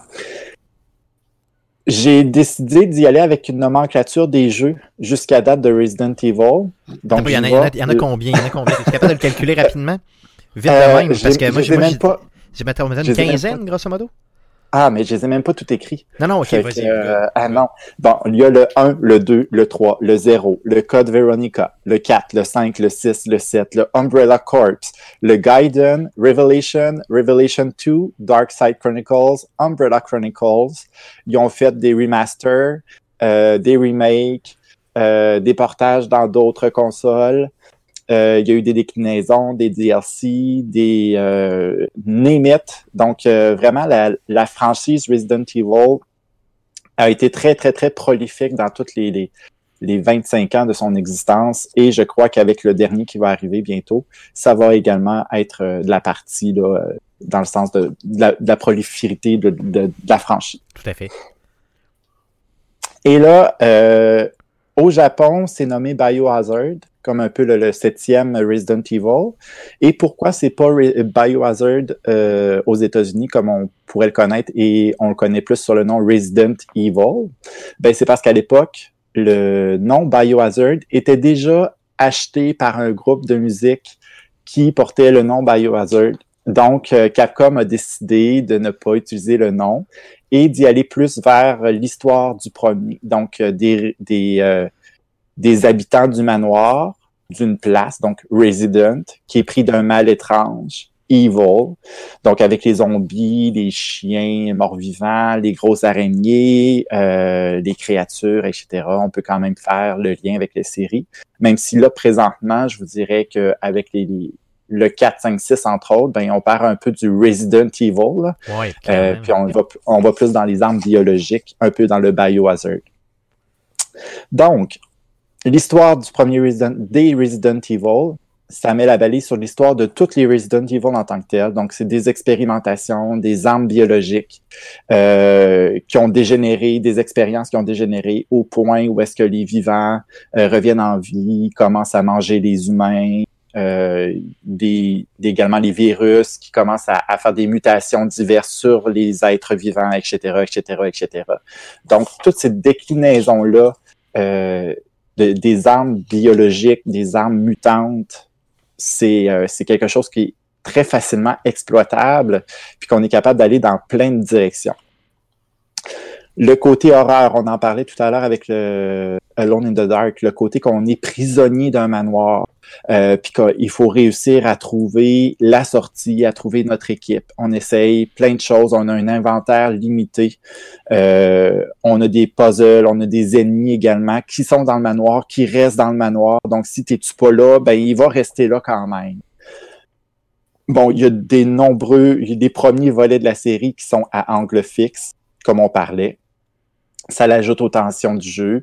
Euh, les ouvertures de portes, qui étaient les temps de téléchargement, qui ajoutent également. Qui était bien déguisé Euh, d'ailleurs en passant pour l'époque. là. Tu sais, Pour le vrai, c'était quand même mieux que d'avoir un écran noir ou rien pantoute. Là. Oui, vraiment, vraiment. Puis je pense que ça l'a rajouté également à la, au succès de Resident Evil, justement, cette ouverture de porte-là. Puis dans les derniers, je sais pas si vous avez remarqué, mais même dans le septième, puis euh, un peu dans le, dans le remake du 2 puis du 3, quand on ouvre une porte, ils font comme un petit zoom, puis on sait pas trop à quoi s'attendre, puis ils reculent la caméra. Donc, euh, ils essayent vraiment de, de, de, de, se fier encore à cette ouverture de porte-là pour créer un peu de l'attention, puis de, de, de l'émerveillement pour, euh, pour Guillaume. Oui, c'est ça. mais, ça- mais surtout pour ceux qui ont joué à l'époque, les vieilles, les vieilles franchises, puis qui, euh, tu sais, les vieux jeux de la franchise, pardon, puis qui, Mm. ils- qui tripaient un peu sur cette, euh, cette atmosphère-là, un peu glauque là, qu'il y avait. Ça vient euh, chercher ça, puis je pense qu'ils essaient toujours d'aller re- d'aller re- retourner vers là, ou au moins de- d'essayer de nous ramener vers là pour les plus vieux Mm. gamers d'entre nous là, qui ont joué un peu euh, aux premiers opus de la franchise. Oui, vraiment. Puis euh, justement, dans les premiers opus qui étaient à angle fixe, avec les avec les, euh, les portes également qui sont très lentes à ouvrir, ben là, ils voient que ça s'essouffle un peu, donc Capcom décide à partir du quatrième de changer complètement de maniabilité, de plan qui commence avec un plan de vue caméra à l'épaule, qu'on va revoir dans plusieurs autres jeux, comme le God of War, Last of Us, euh, les Batman, juste pour nommer ce- ce- ces- ces- ces séries-là. Donc, euh, puis dans le 4, 5, 6, on est moins enfermé dans le manoir, donc on voyage. On est en Espagne, on est en Russie, on est en Afrique, euh, on est en Chine, on est au Japon, etc. Donc là, ça devient vraiment plus mondial comme problème. Il y avait un aspect On- peut-être un peu euh, en quête où, euh, oui, tu étais pris, mettons, exemple, dans un village, mettons, dans, mettons, en Afrique centrale, mais pendant quelques, mettons, quelques heures, là, tu sortais de là, mais il fallait quand même que tu te sortes du village, il fallait quand même que tu te sortes de la problématique. Donc, il y avait quand même un aspect un peu euh, survival horror quand même, mais Mais Peut-être beaucoup plus porté sur l'action. c'est ça. beaucoup plus porté sur l'action que sur l'horreur à proprement parler. Oui, tu as encore du euh, management d'inventaire, tu as un inventaire qui est restreint avec des cases, que tu places ton, ton, stock et tout ça. Mais, euh, puis oui, tu as l'horreur de, ah, dans, un, dans des ruelles, des choses comme ça, mais je trouve que c'était beaucoup plus action que horreur à proprement parler des premiers, entre autres du premier, du deuxième, euh, qui a fait la renommée de, de, de Resident Evil. Ça perdait un peu de son sens euh, via avec la franchise, je trouvais. C'est pour ça que moi j'ai décroché un peu après le quatrième. Ben, souvent, c'est ça, les gens ont décroché. Euh, le cinquième aussi a, a apporté son lot de polémiques avec euh, son, son homme blanc qui arrive en Afrique Ouais. qui tue euh, euh, la population africaine qui est emportée par le virus. Ça, ça a vraiment fait une, une très grosse polémique à l'époque. Euh, puis, donc, c'est ça. Il y a plein de nouveautés qui n'ont pas fait l'affaire des fans en tant que telles. Euh, dans Resident Evil 5, on a un personnage qui est avec nous. On peut jouer online à deux. Euh, il y a beaucoup de personnes qui considèrent que le Resident Evil 5, c'est plus le fun de jouer à deux. Mais jouer à deux, ça perd un peu le côté horreur de la chose. On est vraiment plus dans le côté action. Puis dans le Resident Evil 6, ben là, on part vraiment. euh, C'était un peu. Moi, je considère que le Resident Evil 6 euh, n'a jamais existé, mais ça, c'est un avis personnel. je suis euh, ton- je suis ton avis, je suis ton avis. Je, je. Moi aussi, euh, clairement. Je pense que je pense que je suis pas le seul en plus. Non, non, non, clairement. Euh, puis, on décide, après le 6, après le, le- même s'il y a eu un succès commercial, ça s'est vendu beaucoup, beaucoup de copies pour le Resident Evil 6, euh, Capcom a décidé de retourner vraiment aux sources de l'horreur même, d'être euh, pogné dans un autre manoir et tout ça, avec le Resident Evil 7, en solo. Et on décide encore une fois de changer de perspective de jeu. Donc, un jeu à angle fixe dans les premiers tomes. On part un jeu de caméra à l'épaule par la suite. Et là, on s'en va en personne, en first-person shooter, si je peux m'exprimer comme ça. Euh, donc, c'est vraiment à la première personne. Et c'est vraiment la première fois aussi qu'on peut jouer en VR. Donc, euh, avec le casque et tout et tout. C'est une première pour la série. Puis, ça, ça a comme ravivé le, le, côté horreur et le côté euh, enthousiasme et, fan de la série. Là. Ils ont vraiment été agréablement surpris.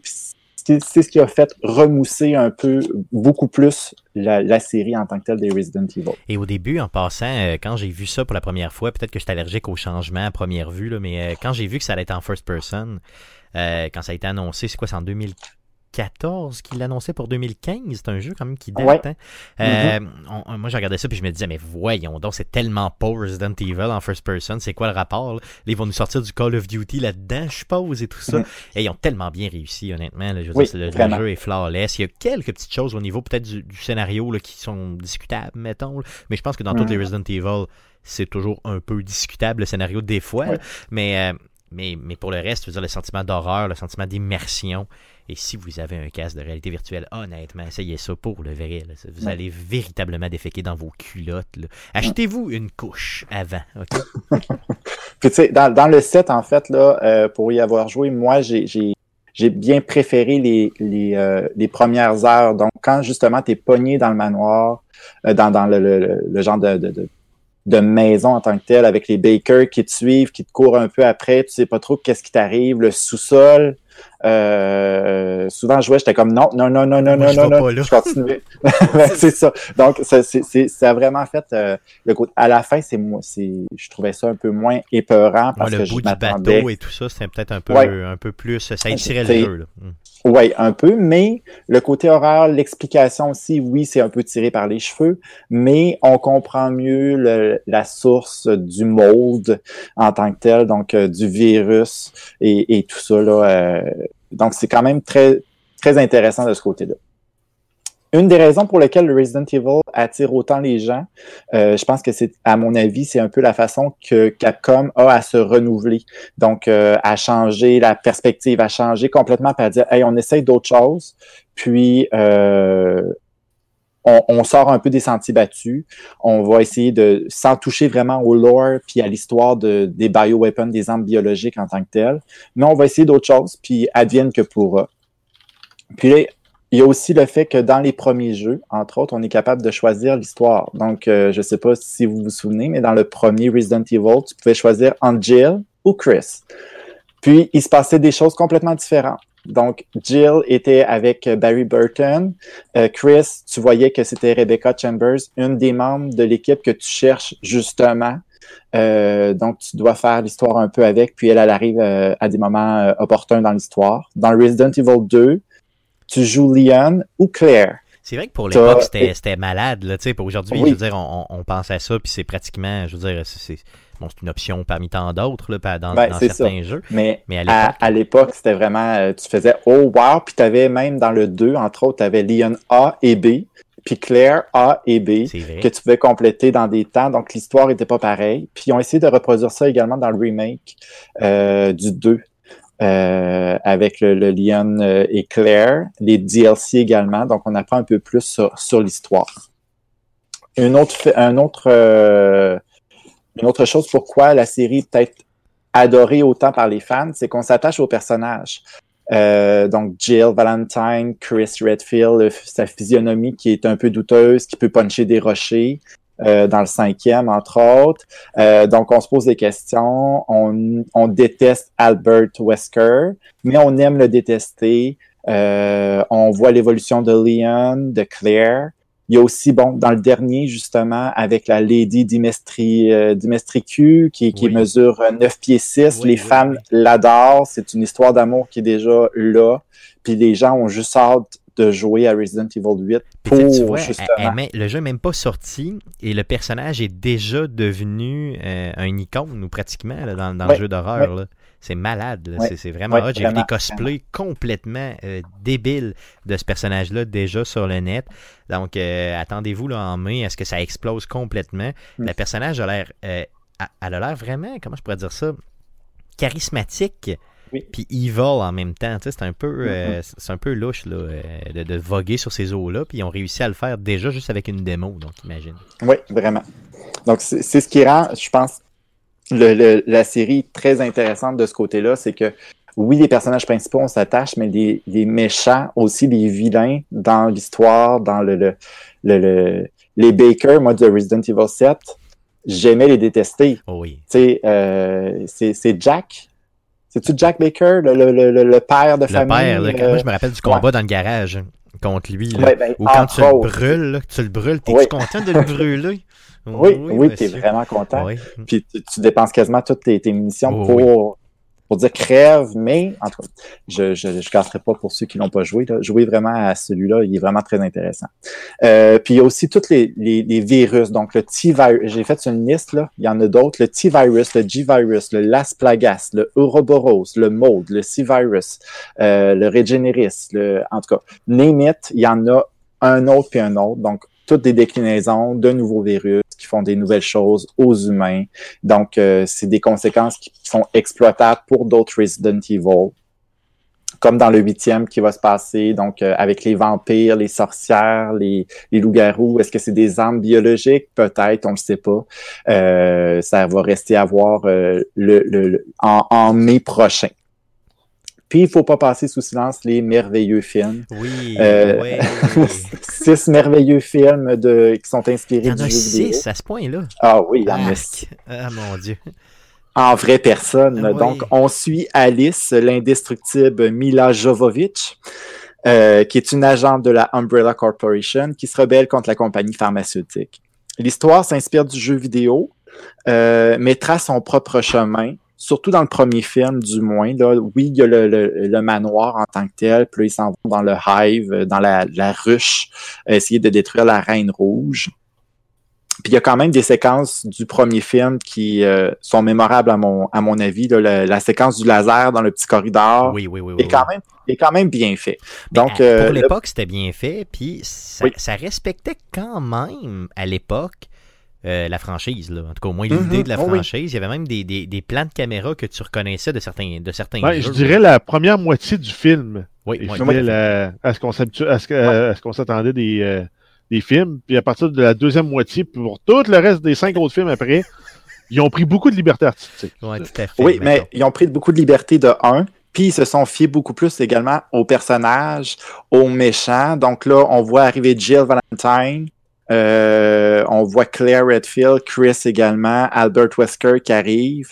Euh, c'est des mauvais films, ok, on se, on se le cachera pas, mais c'est des bons mauvais films que vous devez au moins écouter une fois dans votre vie, juste pour, si vous aimez Resident Evil du moins, là, juste pour voir euh, qu'est-ce que les films auraient pu peuvent apporter puis ont apporté à la franchise des Resident Evil. Parce qu'il y a quand même des bonnes choses mais on s'entend que c'est pas euh, Mais rapidement, explique-nous un peu le fil conducteur. là. Dans le premier film, dans le premier, ok, dans le premier film, on est, on est comme dans le premier jeu finalement. Là, donc, euh, oui dans le premier jeu donc euh, c'est une équipe qui doivent aller détruire la Reine Rouge parce qu'il y a une euh, dans le, le laboratoire souterrain euh, il y a comme une une fuite, donc quelqu'un s'est emparé du virus, du T-virus, de la Umbrella Corporation.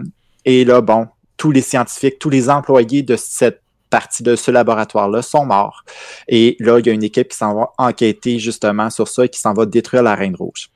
Good. Donc, c'est Et assez par la simple. suite, oui, c'est assez simple. C'est une, histoire basique. Euh, on y va vraiment avec la base. Et là, on apprend d'ailleurs que le, bon, le personnage principal, c'était une agente qui a euh, vendu des informations à quelqu'un pour justement prendre le T-virus, etc. Donc euh, là, elle décide de se rebeller pour le Umbrella- avec l'Umbrella Corporation. Et à la fin du film, bon, elle se fait transmettre le virus. Donc, elle a des, maintenant des super pouvoirs. Elle est super forte. Elle va super vite, euh, Puis on, s'aperçoit au fil des autres films a des clones euh, que la Umbrella Corporation a fait d'elle. Euh, donc, c'est vraiment on part du virus en tant que tel, puis on, on explose, puis on s'en va vers une autre histoire complètement folle en essayant d'intégrer les personnages euh, de la franchise en tant que Et tel. ça a plus ou moins de sens justement avec le jeu. Là. Donc, on s'éloigne Oui. de plus en plus de film en film là, de, de la Oui, franchise. faut, faut, faut pas s'attendre à dire, OK, ben, je vais écouter les films Resident Evil et je vais comprendre toute l'histoire des Resident Evil des jeux vidéo. Non. Faut vraiment séparer. Faut pas comparer, faut pas euh, mélanger les pommes et les oranges. Donc, euh. Voilà. Là, c'est plus des pommes, puis euh, mettons des, des, des, pneus de char. T'es, plus là, là au sens où c'est même plus la même chose rendu là. là. C'est en plein ça. mais, là, ben, mais tu nous les recommandes quand même. Tu nous demandes quand même, si t'es un gamer, d'écouter quand même les six films. Il faut se piler d'en face là, sur le cœur. Puis, euh... oui, oui, oui, oui, oui, tout okay. à fait. C'est pas bon, là. C'est c'est on tombe dans une caricature vers, la fin, là, euh, tu, tu, ris. OK, OK, OK. C'est vraiment ça. Mais est-ce que, mettons, mais... mettons, mettons, que si je les ouais, écoute... rendu qu'elle charge des fusils avec des pièces en or, puis elle tire ça dans les faces des zombies. Là. OK. aïe, aïe. Dans, un, dans une espèce de tromblon de l'époque de Pirates des Caraïbes. Mais ouais, est-ce que, ouais. mettons, Bruno Pierre, est-ce que je peux, mettons, t'écrire pour te dire que je te déteste si, mettons, je suis rendu au cinquième film dans le milieu, puis que je suis plus capable? Mais que je veux rendre au sixième. Je t'aurais au moins averti. Là. Non, non, je comprends, je comprends, mais je, je, je, je risque de le faire, puis un jour de t'écrire simplement juste, des, juste, que je te déteste. C'est des mauvais films, mais ouais, c'est bon à écouter quand même. Non, je comprends, c'est ça, il faut, faut, faut, le voir avec un, avec un, un, grain de sel aussi. Non, je comprends, good, good. Euh, puis il y a aussi des, des, films animés, donc Degeneration, Retribution, puis Vendetta, qui euh, explorent euh, également les personnages de la série. Donc on voit Leon, Claire, Chris, euh, Ada Wong, etc., etc., etc., qui leur parlent, qui leur arrivent des histoires également qui sont en lien avec la Umbrella Corporation, tout ça. Le reboot du film qui va sortir le 3 septembre prochain, oui, oui. qui devrait se baser sur le premier jeu. Donc, euh, vraiment, euh, avec Jill, Chris, euh, Albert Wesker, qui tente, l'équipe en tant que telle, qui tente de trouver, de retrouver la team Bravo dans le Spencer Manor. Donc, ça risque d'être intéressant. J'ai vraiment hâte de voir ce oui, film-là. J'ai pas beaucoup entendu parler, donc euh, je sais juste qu'il est filmé, je sais les acteurs qui sont dedans, mais pour le reste, je ne sais rien, donc j'ai vraiment hâte de voir. Puis il y a la série Netflix euh, qui est annoncée également, une série animée avec euh, Chris, avec Leon S. Kennedy et Claire Redfield. Donc on va on va explorer cette série-là également. Je pense que l'écriture, que mettons le, le soin qu'on va porter à la franchise, puis l'écriture que les gens vont l'effort au niveau de l'écriture va beaucoup servir cette nouvelle Mm. mouture-là, autant en vrai qu'en série animée. Euh, je Ouais. pense que maintenant, on comprend qu'on a une franchise qui a 25 ans mains, qui est mature, avec laquelle il faut pas en rire. Il faut, faut, faut pas Non. niaiser Mm. avec ça puis prendre trop de liberté. Il faut prendre des libertés, mais pas trop de liberté, puis justement arriver à faire euh, peut-être une des bourdes ou six bourdes, mettons, comme ils ont fait avec les films. Je pense que c'est ce qui est compris. Ça a été compris par Capcom puis par les gens justement qui prennent ça en main et qui vont l'amener ailleurs. Donc je pense qu'on est dans une bonne, euh, une belle époque là, pour écouter des films. Donc j'ai hâte de voir Ben, septembre. Je l'espère, je l'espère vraiment beaucoup pour la franchise et pour les cinéphiles euh, et pour les fans de la série également. Good. Euh, yes, d'autres choses à dire sur Resident Evil? Ben, juste à quoi s'attendre pour le dernier Resident Evil. Oui. Donc, l'histoire sommaire, c'est qu'on retrouve Ethan Winters, qu'on a vu dans le, dans le Resident Evil 7. Donc, euh, quelques années après les événements, justement, du dernier opus de Resident Evil. Euh, il part à la recherche de sa fille qui a été kidnappée. On ne sait pas trop pourquoi. On a encore plein de mystères.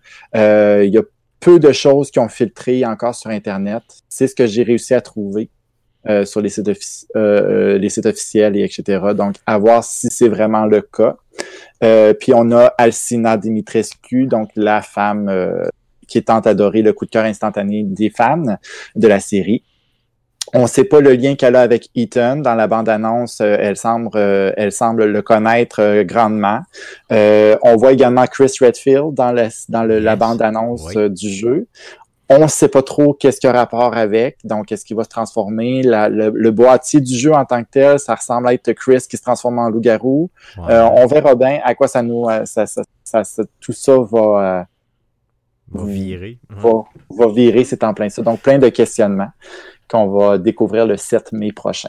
Yes, et beaucoup de gens aussi qui spéculent sur le net là, au niveau de, des nombreuses euh, euh, sorcières qui sont dans le jeu là, et qui se posent la question Oui. suivante euh, est-ce que je dois avoir peur ou fantasmer? Donc, c'est ce que j'ai Mhm. vu aussi. Donc, sait-on jamais. Donc, on pourra peut-être faire les deux avoir peur et fantasmer en même temps. Je vois ce voilà. jeu. Hey, merci Bruno Pierre pour cette. Ouais, ce, ce- ce tour de roue là, concernant Resident Evil, on aurait pu en parler, tu sais, juste encore des heures et des heures, là, juste, Ah, ben. mettons exemple euh, Umbrella Corp, euh, faire le tour de tous les films, mais en détail, y aller avec tous les jeux et leurs ramifications au niveau de l'histoire. euh, c'est Mm. un sujet sans fin, le Resident Evil, clairement. Ah ben oui, puis c'est- c'est un sujet qui est fascinant euh, juste les armes biologiques, euh, les bioweapons, euh, on peut partir tout. Là.